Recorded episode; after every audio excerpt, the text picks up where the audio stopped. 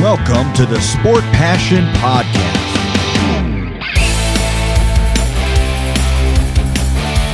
And here is your host, Lars Marendorf.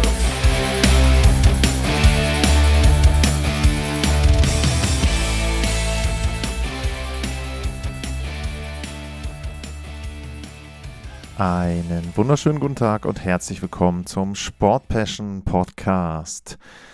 Das Stanley Cup Final steht vor der Tür. Die Vegas Golden Knights gegen die Florida Panthers und das ist das Thema in der heutigen Ausgabe.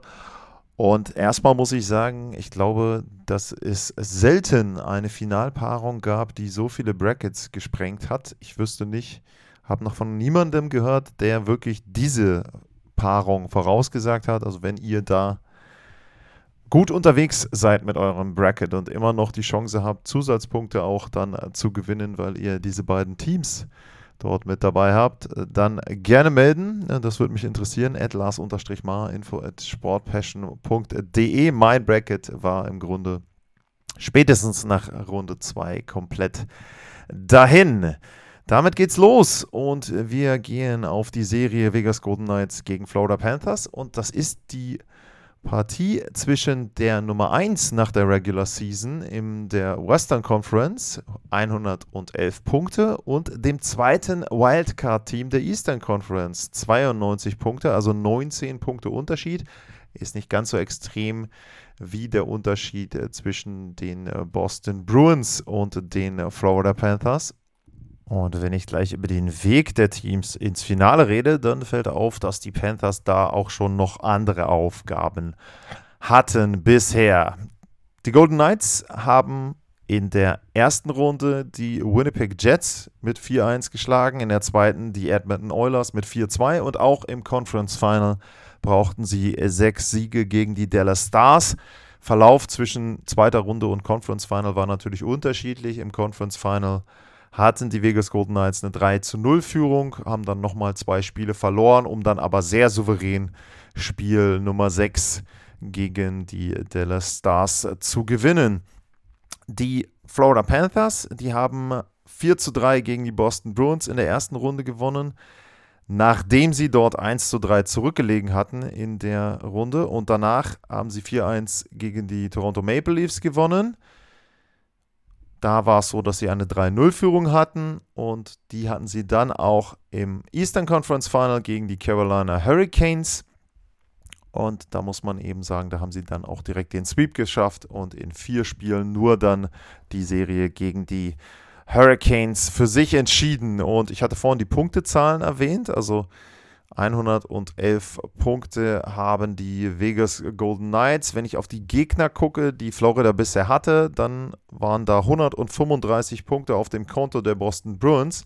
Die Maple Leafs hatten auch 111 Punkte, so wie die Golden Knights. Und die Carolina Hurricanes hatten 113 Punkte nach der regulären Saison.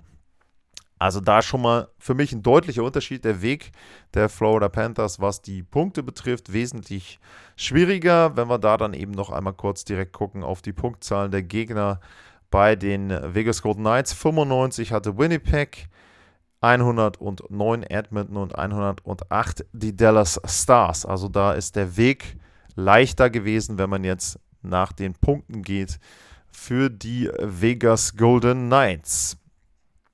Die Serie zwischen den beiden gab es noch nie in der NHL-Geschichte. Dürfte jetzt, glaube ich, die Serie Nummer 293, 94 sein. Wir hatten einige erste Serien in diesen Playoffs und diese gehört auch mit dazu. In der regulären Saison haben sich die Teams zweimal gesehen. Beide Teams haben jeweils ein Spiel gewonnen. Vegas hat im Januar 4-2 gewonnen, nachdem sie zurückgelegen haben. Und am 4. März gab es die letzte Partie, die hat Florida mit 2-1 gewonnen.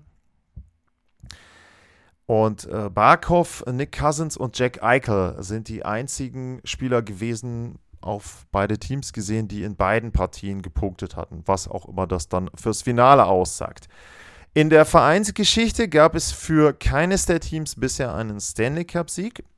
Florida hat 1996 das Finale erreicht und Vegas 2018.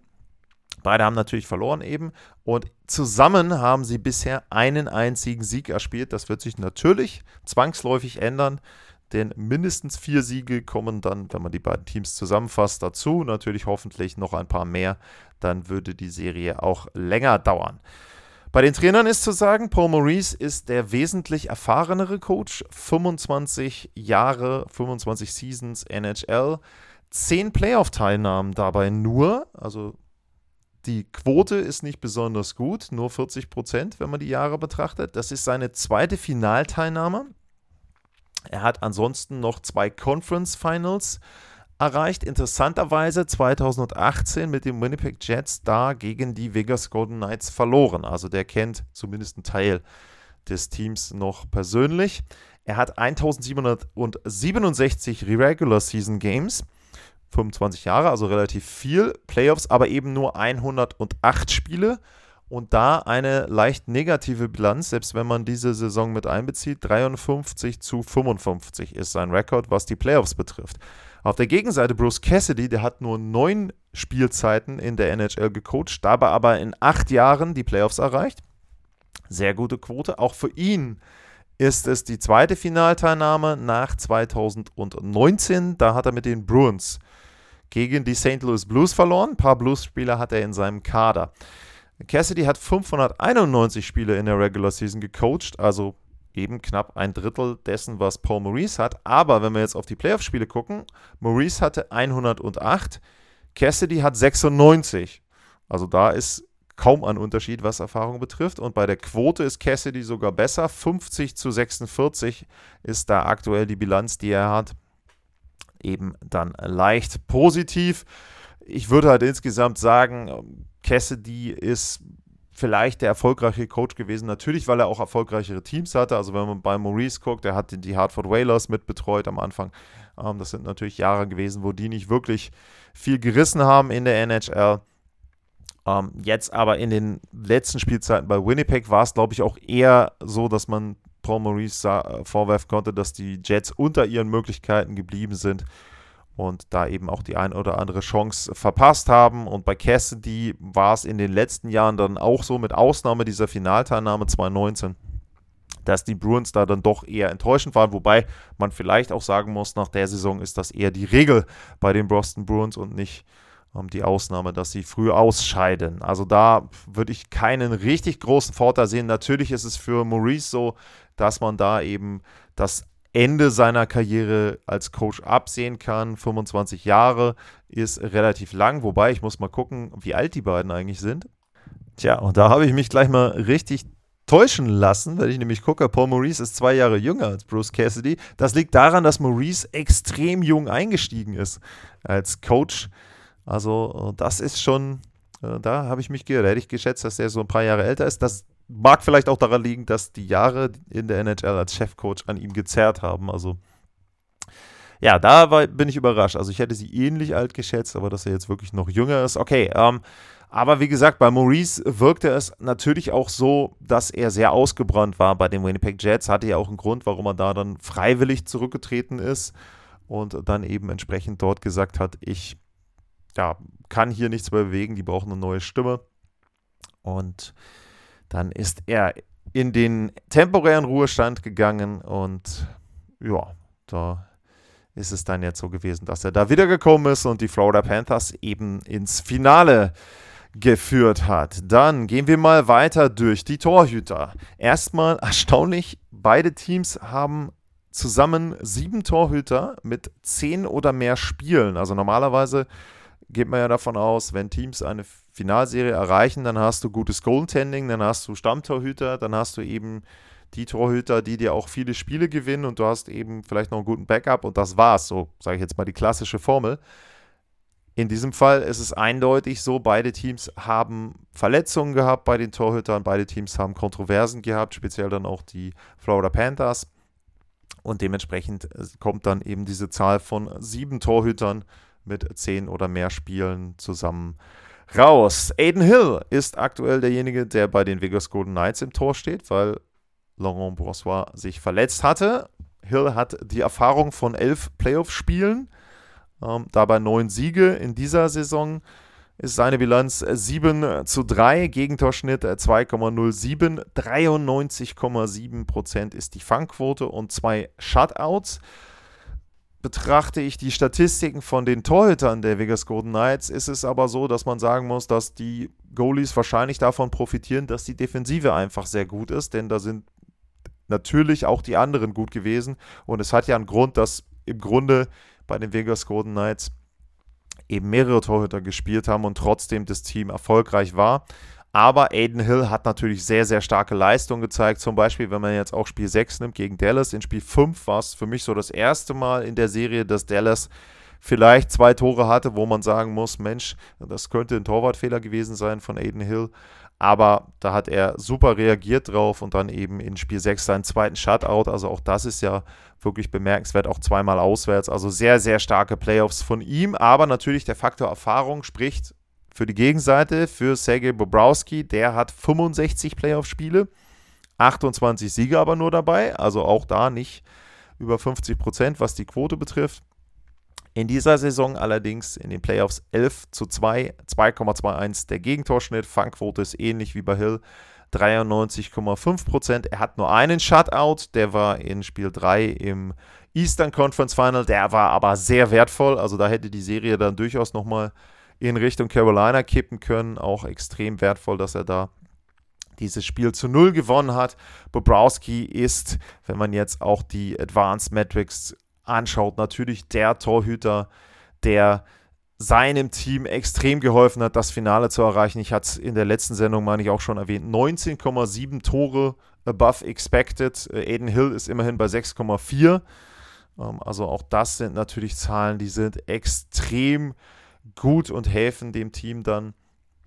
Was man bei Bobrowski aber auch sagen muss, die Vergangenheit hatte bei ihm eben auch Jahre, wo er hohe Gegentorschnitte hatte in den Playoffs. Er hatte einmal diesen tiefen, tieferen Lauf mit den Columbus Blue Jackets, ähm, wo sie damals Tampa Bay rausgeworfen haben.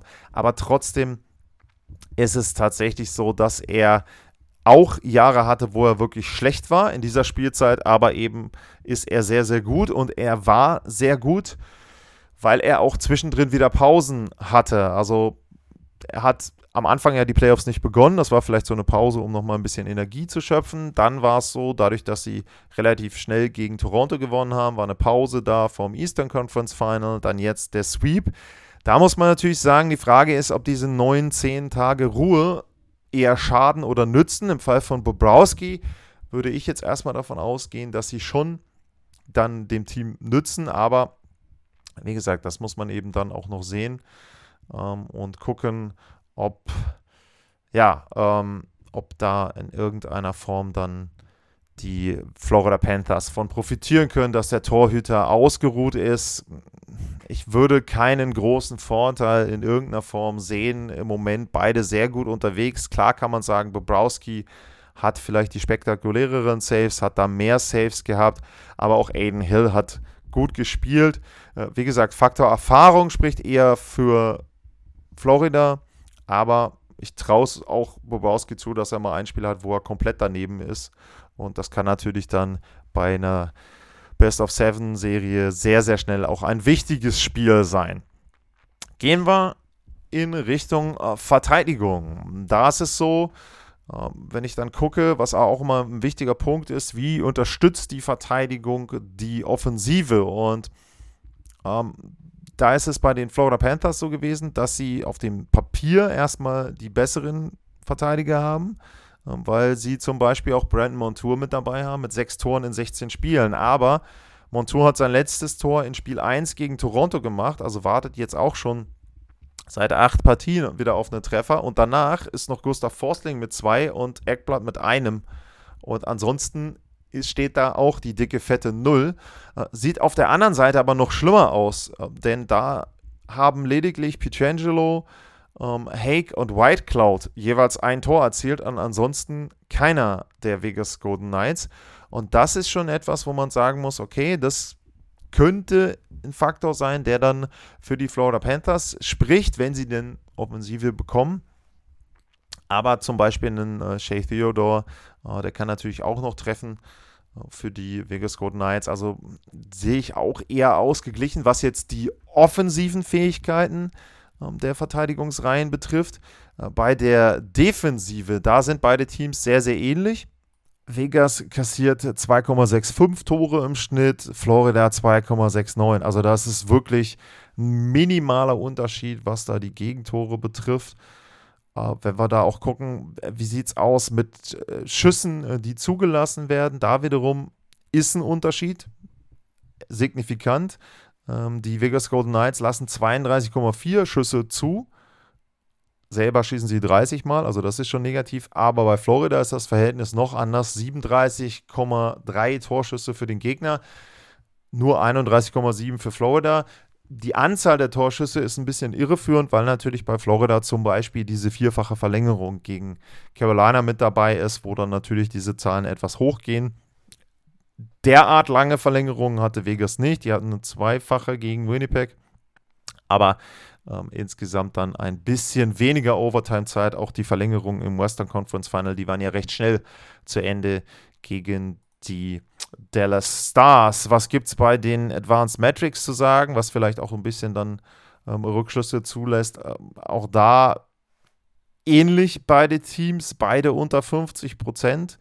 Ähm, wenn man sich das Ganze anschaut, also auch da wieder natürlich bedingt, Florida hat eben den Gegnern, speziell dann auch Carolina, die Initiative überlassen. Äh, bei Vegas ist es ähnlich gewesen äh, gegen ähm, Edmonton. Auch da eben nicht unbedingt das Team, was das Spiel äh, bestimmt hat, aber sie waren auch dann speziell jetzt gegen Dallas extrem stark, was die Rushes betrifft. Also da Vegas ein sehr, sehr schnelles Team, sehr gefährliches Team und eben auch äh, sehr, sehr ausgeglichen. Aber wenn wir nochmal kurz auf die Verteidigung äh, zurückgehen und auch auf die Verteidigerpaare, ähm, Forsting spielt eine sehr gute äh, Playoff-Zeit jetzt, finde ich. Also der ist ein bisschen unterschätzt, zusammen mit Eckblatt da im Verteidigerpaar.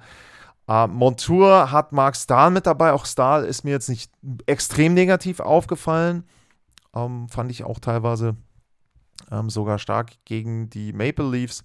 Und im dritten Verteidigerpaar, Radko Gudas ist natürlich derjenige, der richtig körperlich unterwegs ist. Also da bin ich echt gespannt, wenn der seine Hits landet gegen die Stürmer der Vegas Golden Knights, wenn da mal ein Stone vielleicht irgendwie was abbekommt oder so. Also wie dann auch die Gegenwehr und die Reaktion von der anderen Seite ist. Also die Verteidigung ist sehr, sehr physisch unterwegs, auch der Florida Panthers. Auf der anderen Seite, die Vegas Golden Knights sind größer durch die Bank. Äh, also die haben einige richtige äh, Kanten mit drin, wenn du McNabb nimmst, wenn du einen Hake nimmst. Also ähm, die sind da schon sehr, sehr groß unterwegs, sehr physisch auch, ähm, aber eben auch in der Lage, wie in Theodore, wie in Pietrangelo, äh, Martinez, auch, sich auch mal mit einzuschalten nach vorne. Also da würde ich schon sagen, insgesamt Vorteil, wenn man jetzt das Tore schießen weglässt, Vorteil, klar, bei der Defensive der Vegas Golden Knights. Und was sie extrem gut geschafft haben, ist einfach den Bereich vorm Tor sauber zu halten, Aiden Hill damit natürlich auch zu helfen.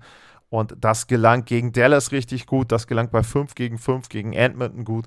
Also da muss ich schon sagen, insgesamt Verteidigung Vorteil ganz klar für mich, ähm, für die Vegas Golden Knights. Gehen wir auf die Offensive. Da ist so, Topscorer bei Vegas, 18 Punkte in 17 Spielen, Jack Eichel seine ersten Playoffs. Und ich muss sagen, es gibt ja immer wieder den Vergleich zu Conor McDavid, weil sie eben an 1-2 in dem Draft verpflichtet wurden. Jack Eichel ist ein komplett anderer Typ und er ist einfach richtig schön anzuschauen auf dem Eis, finde ich, was er da macht. Also ähm, er skatet richtig elegant, er deckt den äh, Puck ab. Ähm, er ist kaum vom Puck zu trennen. Er setzt die Mitspieler ein. Großartige Pässe, genaue Pässe. Also ganz, ganz starke erste Playoffs von Jack Eichel. Wirklich ein richtiger ähm, Go-To-Guy geworden. Äh, zweiter Scorer bei Vegas ist Marchessault. Ähm, der hat 17 Punkte, 9 Tore in den letzten 10 Spielen. Darunter war er der Hatchick den er hatte in Spiel Nummer 6 gegen die Edmonton Oilers. Barberchef mit 15 Punkten, Mark Stone mit 14, müsste man bei Stone vielleicht sagen, ist sogar äh, mit, auch mit 15 vielleicht ein bisschen wenig. William Carlson hat getroffen, der hat 14 Punkte. Insgesamt hat Vegas 16 verschiedene Torschützen und sieben Spieler mit elf oder mehr Punkten. Also das zeigt schon, die sind wirklich ausgeglichen. Ähm, du hast auch, wenn man eben guckt, ähm, erste Reihe, äh, oder du, du kannst auch, also für mich sind, sind die Linien austauschbar. Die erste Linie ist offensiv vielleicht ein bisschen stärker mit Barberchef und Eichel und Marchiso.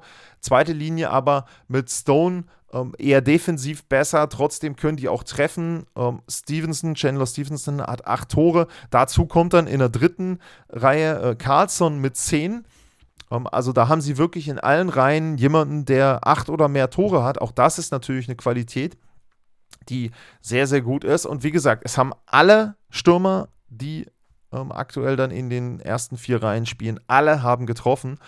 Und ähm, man muss eben auch sagen, Vegas sehr, sehr stark bei 5 gegen 5, 49 der 62 Playoffs-Tore haben sie. Das ist das meiste, sind die meisten ähm, überhaupt. Dazu kommen nochmal zweimal zwei Tore bei 4 gegen 4, also bei gleicher Spieleranzahl extrem gut, ne? 51 von 62 Toren bei gleicher Spielanzahl. Das ist schon ein sehr, sehr starker Wert. Liegt natürlich auch daran, dass das Powerplay nicht so gut ist, kommen wir nachher noch zu. Aber trotzdem, 5 gegen 5, Vegas Golden Knights, richtig gutes Team. Auf der Gegenseite Matthew Kitschak mit seinen 21 Punkten ist der Topscorer seines Teams. 21 Punkte in 16 Spielen, darunter ähm, neun Tor Tore. Dazu kommen noch drei Game-Winning Goals, die er im Eastern Conference Final hatte. Eine Vorlage noch mit dazu. Ich habe das, glaube ich, in der anderen Folge schon gesagt. Er ist der erste Spieler, der in allen vier Tor der bei allen vier Toren mit beteiligt war in ähm, einem Eastern Conference Final Sweep und dazu noch mehr als einen Siegtreffer äh, eben ähm, dabei erzielt hat bei den Siegtoren. Drei Stück eben insgesamt, zweimal Overtime und dann dieses eine Tor kurz vor Ende. Dazu kommt Carter Verhegi mit 15 Punkten, Barkov mit 14. Da lässt sich vielleicht das sagen, was man über Stone sagen kann. Es könnte etwas mehr sein ähm, bei Barkov in der Offensive. Sam Reinhardt und Sam Bennett jeweils mit 11 Punkten. Auch wieder 15 verschiedene Torschützen. Also auch da extrem ausgeglichen. Und das ist ein Trend, den wir in den letzten Jahren auch gesehen haben. Also zurückblickend auf die letzten Meister. Ähm, die Capitals hatten 18 verschiedene Torschützen, St. Louis damals hatte 20 ähm, und Tampa zweimal und die Fs, die hatten jeweils 16. Also man braucht einfach einen sehr, sehr ausgeglichenen Kader, viele Spieler, die treffen äh, und das ist bei beiden Teams bisher der Fall. Also da muss man wirklich sagen, sehr, sehr gut zusammengesetzt, die Mannschaften. Wenn wir auf die Tiefe gucken bei den, ähm, bei den Florida Panthers, dann ist es schon so, dass da auch vielleicht wieder ein bisschen weniger vorhanden ist, wenn man insgesamt die Tiefe nimmt. Ähm, erste Linie eben mit Barkov, Duclair und Verhegi, die ist sehr gut, aber mir fehlen ein, zwei Tore. Bei, speziell bei Barkov und auch bei Duclair. Äh, Verhegi sechs Tore, ja, also das ist gerade so an der Grenze zu dem, was du brauchst bei der ersten Linie. Da finde ich schon, könnten sie etwas mehr gebrauchen. Zweite Linie natürlich mit Kitschak sehr, sehr gut. Der hat neun Tore, aber Nick Cousins eben auch nur zwei. Dabei war allerdings der Seriengewinner zum Beispiel gegen Toronto. Sam Bennett mit vier, da könnte ich mir auch noch ein bisschen mehr vorstellen. Also ich finde schon, es muss von anderen nochmal was kommen vorne, nicht nur für Hagi und ähm, Kitschak, wenn man jetzt die ersten beiden Linien nimmt. Danach wird es ziemlich dünn. Also sie haben zum Beispiel auch die Panthers mit Colin White äh, in der vierten Linie. Einen, der hat null Tore. Eric Stahl und Ryan Lomberg haben jeweils ein Tor gemacht. Lomberg hatte nur acht Spiele, okay, aber bei Eric Stahl muss man vielleicht auch sagen, da müsste auch nochmal ein, zwei Treffer kommen, damit Florida eine Chance hat. Und Sam Reinhardt ist die Ausnahme in den beiden hinteren ähm, rein mit sieben Toren und das ist ja auch so, der spielt dann auch Powerplay, also auch die Zahlen sind ein bisschen geschönt dadurch, dass er eben die Powerplay-Zeit bekommt. Äh, insgesamt vorne mit den Spielern, die sie vorne haben, ich würde zum Beispiel die, die Superstars insgesamt, also ich würde einen Kitschak vielleicht als besten Stürmer dieser Serie sehen, noch vor Eichel, einfach aufgrund der Leistung, die er jetzt gezeigt hat in den Playoffs. Ähm, man kann dann auch noch darüber diskutieren, ob der eine oder andere von Florida noch mit dabei ist. Also Vorteil, sage ich mal, in der Spitze, aber dann in der Breite, in der Tiefe, würde ich sagen, Vorteil geht dann für, ähm, auf Seite der Vegas Golden Knights. Ähm, man muss einen Punkt dazu erwähnen: Vegas hat die beste Schussquote in den gesamten Playoffs und sie würden auch, hätten damit auch ähm, in der regulären Saison die Liga angeführt. Also mit 12,2 Prozent muss man vielleicht ein bisschen vorsichtig sein. Das kann etwas sein, wo sie dann wieder ein bisschen zurückfallen, wo sie vielleicht nicht so gut treffen. Und wenn Bobrowski so hält wie in den letzten Runden, dann könnte das ein Problem werden, dass diese Schussquote eben ein bisschen schönt die Ergebnisse für die Vegas Golden Knights. Man muss natürlich auch dazu sagen, sie haben dann auch viele Spiele hoch gewonnen. Also es war jetzt nicht so, ähm, zum Beispiel, ich muss mal gucken, ähm, die Flor Florida hat neun Spiele von zwölf mit einem Torunterschied gewonnen, Vegas nur vier. Also wenn man jetzt, sich jetzt auch daran erinnert, jetzt zum Beispiel dann im Western Conference Final 4-0, 6-0, solche Spiele hatte Florida eben nicht. Die waren alle mit ähm, einem, Tor, einem Torunterschied im Eastern Conference Final. Also dementsprechend äh, muss man da schon sagen, ähm, dass das ja, dann eher ein Punkt ist, äh, wo Vegas von profitiert hat und vielleicht dann bei Spielen, wo sie geführt haben, eben am Ende die zwei, drei Tore Führung erzielt hat und diese Schussquote bedingt sich eben dann dadurch, dass sie die Spiele dort früher entschieden hatten.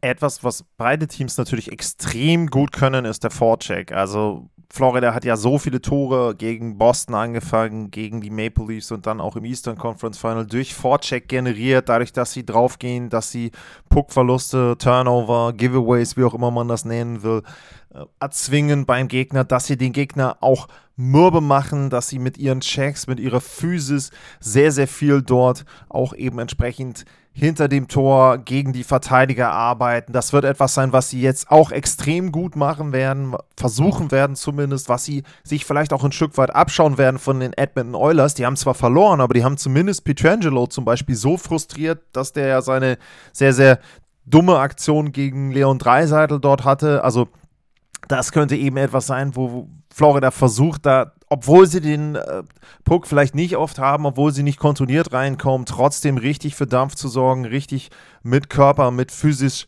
da zu arbeiten und die Golden Knights in Fehler zu zwingen und auch ein bisschen zu frustrieren.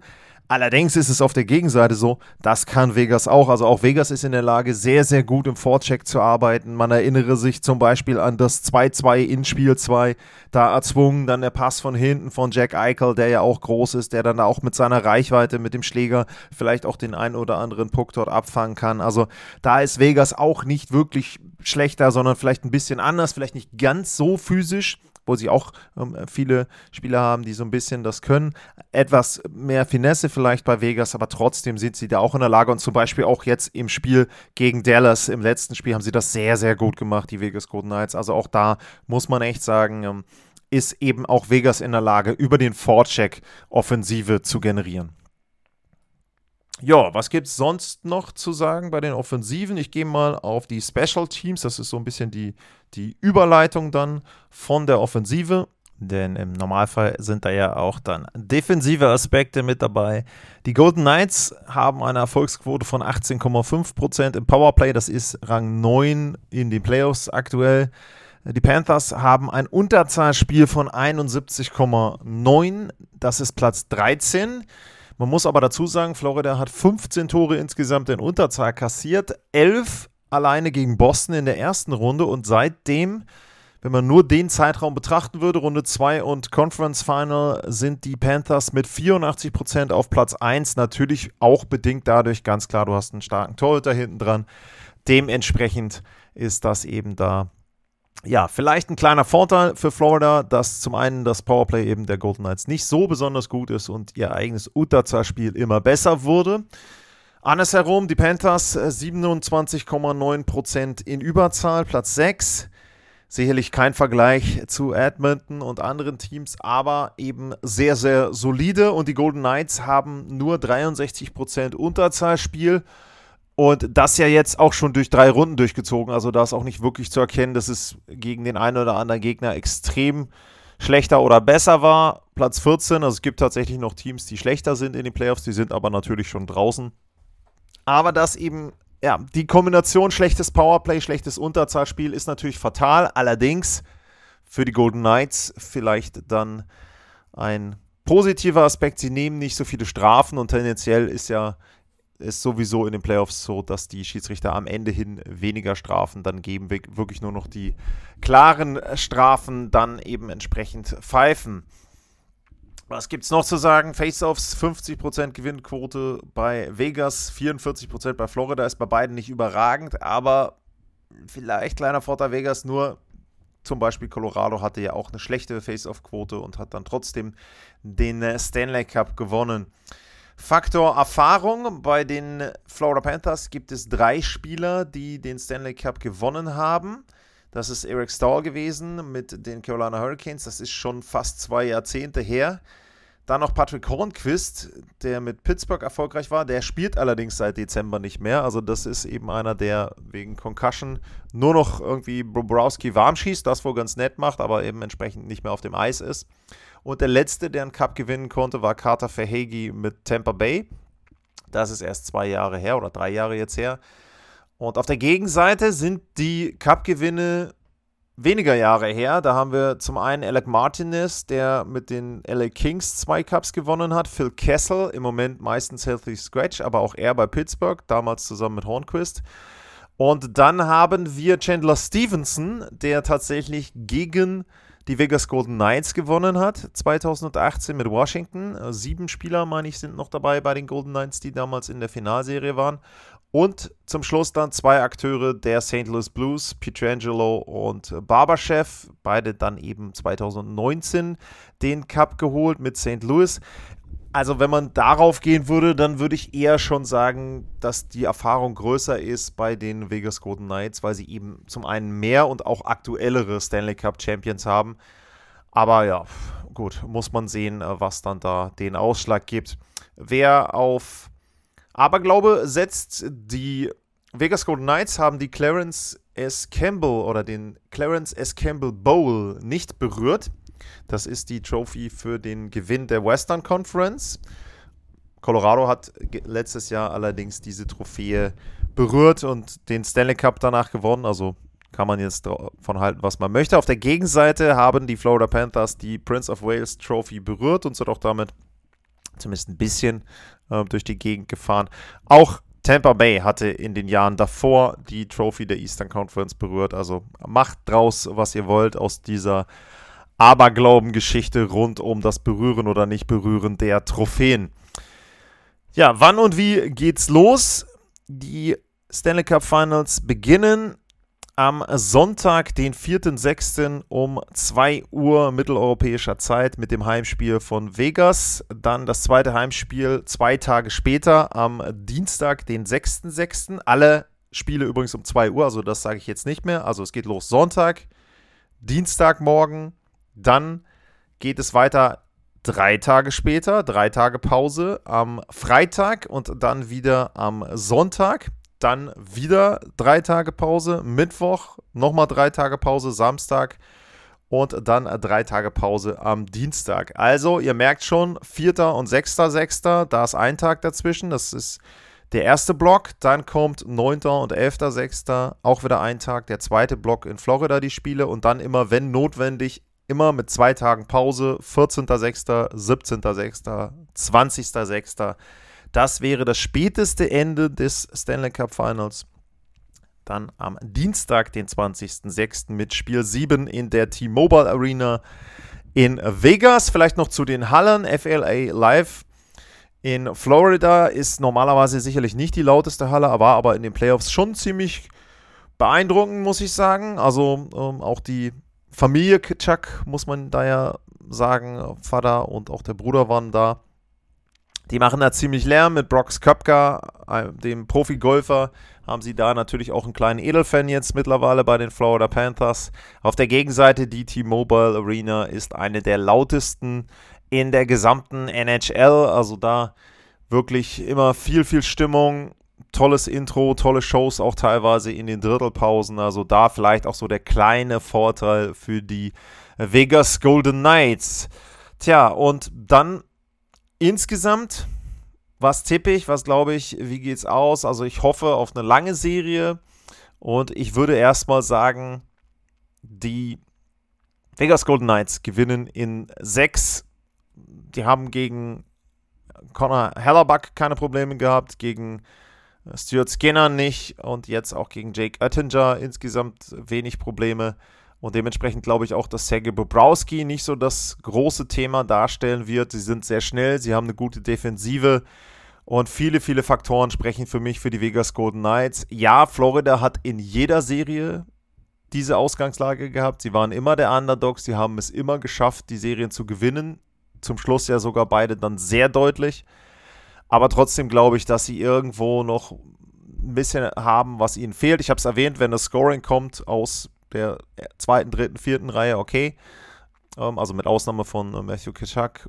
Ja, dann kann es was werden, aber da ich tue mir schwer, die Florida Panthers hier zum Sieg zu tippen. Ähm, für mich persönlich ist es so, ich darf leider kein Spiel kommentieren. Das liegt ganz einfach daran, dass die Kollegen aus der Schweiz die Spiele nur im Originalton durchrouten. Also da leider äh, keine Gelegenheit, ein Stanley Cup Final zu kommentieren. Ich habe mir vorgenommen, dass es immer eine Sendung gibt nach jedem Spiel. Ich muss allerdings sagen, dass ich auch privat relativ viel vorhabe in den nächsten Tagen und dadurch, dass ich eben nachts auch nicht kommentiere, werde ich die Spiele auch höchstwahrscheinlich nicht live gucken. Äh, dementsprechend kann es durchaus sein, dass die Sendungen dann eben vielleicht mal am Abend kommen und nicht so, wie ich das, glaube ich, letztes Jahr auch teilweise hatte, dass ich dann morgens ähm, Sendungen aufnehme, direkt nach dem Spiel. Das muss ich sehen. Wie gesagt, ich versuche es, zu jedem Spiel eine Sendung zu machen und ähm, hoffe, dass ich das auch irgendwie hinbekomme. Tja, ansonsten gilt natürlich wie immer, wenn ihr Anmerkungen habt zur Sendung, zu den Playoffs, zur Finalserie, äh, at lars-mar, info at sportpassion.de, da könnt ihr mich erreichen, da könnt ihr eure Wünsche, Sorgen, Nöte, Anmerkungen, wie gesagt, alles loswerden. Äh, ansonsten nochmal der Hinweis, die Kaffeekasse bei mircoffee.com slash sportpassion. Da könnt ihr nochmal was reinwerfen in den Kaffeetopf. Und ansonsten hoffe ich persönlich auf gute Finals. Ich hoffe auf interessante Finals mit mehr Toren vielleicht so ein bisschen als jetzt zum Schluss im Osten. Im Westen waren das ja durchaus viele Tore ähm, auf enge Partien, also nicht 4-0, 6-0, so wie jetzt Vegas teilweise, sondern tatsächlich eine Mischung aus den Overtime-Spielen der Florida Panthers und den Toren die vielleicht im Westen etwas mehr gefallen sind. Das wäre für mich ganz gut. Und tja, dann warten wir mal ab, äh, wie es am Ende ausgeht. Für heute äh, vielen Dank äh, fürs Zuhören. Bleibt gesund und tschüss.